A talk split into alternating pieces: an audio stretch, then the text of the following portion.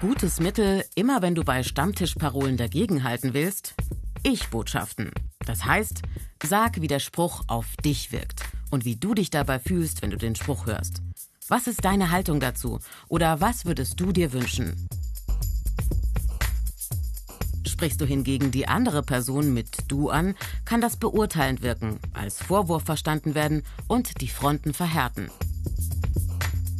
Mit Ich-Botschaften kannst du dich auch gut vom Inhalt der Stammtischparole abgrenzen.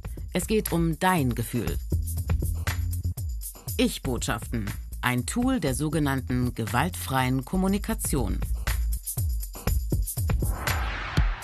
Hintergrundwissen. Eine weitere Möglichkeit, wie du Stammtischparolen Paroli bietest.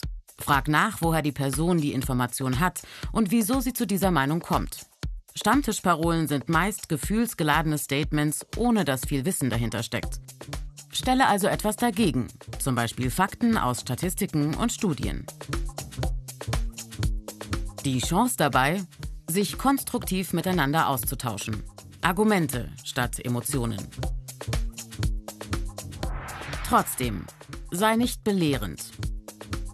Was auch geht, eigene Erfahrungen schildern, die das Gegenteil der Stammtischparole beweisen. Keine Ablenkungsmanöver. Bleib beim Thema. Auch wenn dein Gegenüber von einer Parole zur nächsten springt, mach die Person auf ihr Themenhopping aufmerksam und hol sie zum Ausgangspunkt zurück.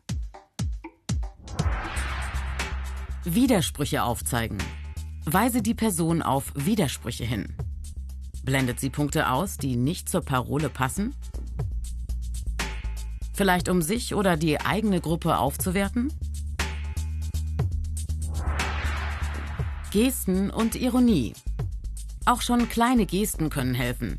Zum Beispiel einfach Kopfschütteln. Vorsicht allerdings bei Ironie. Sie kann der Stammtischparole zwar den Wind aus den Segeln nehmen und die Stimmung auflockern, wer aber provoziert oder sich sogar lustig macht, geht zu weit.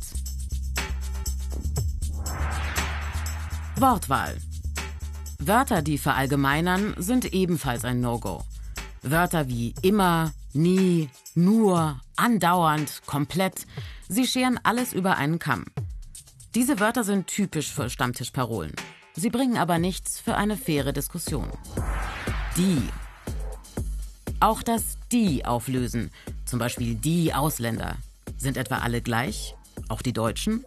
Das ist Schubladendenken. Die Wirklichkeit ist aber nicht schwarz-weiß, sondern vielfältig. Und vergiss nicht, bleib ruhig und sachlich und lehne dein Gegenüber nie als Ganzes ab. Ihr sollt beide eure Würde bewahren können.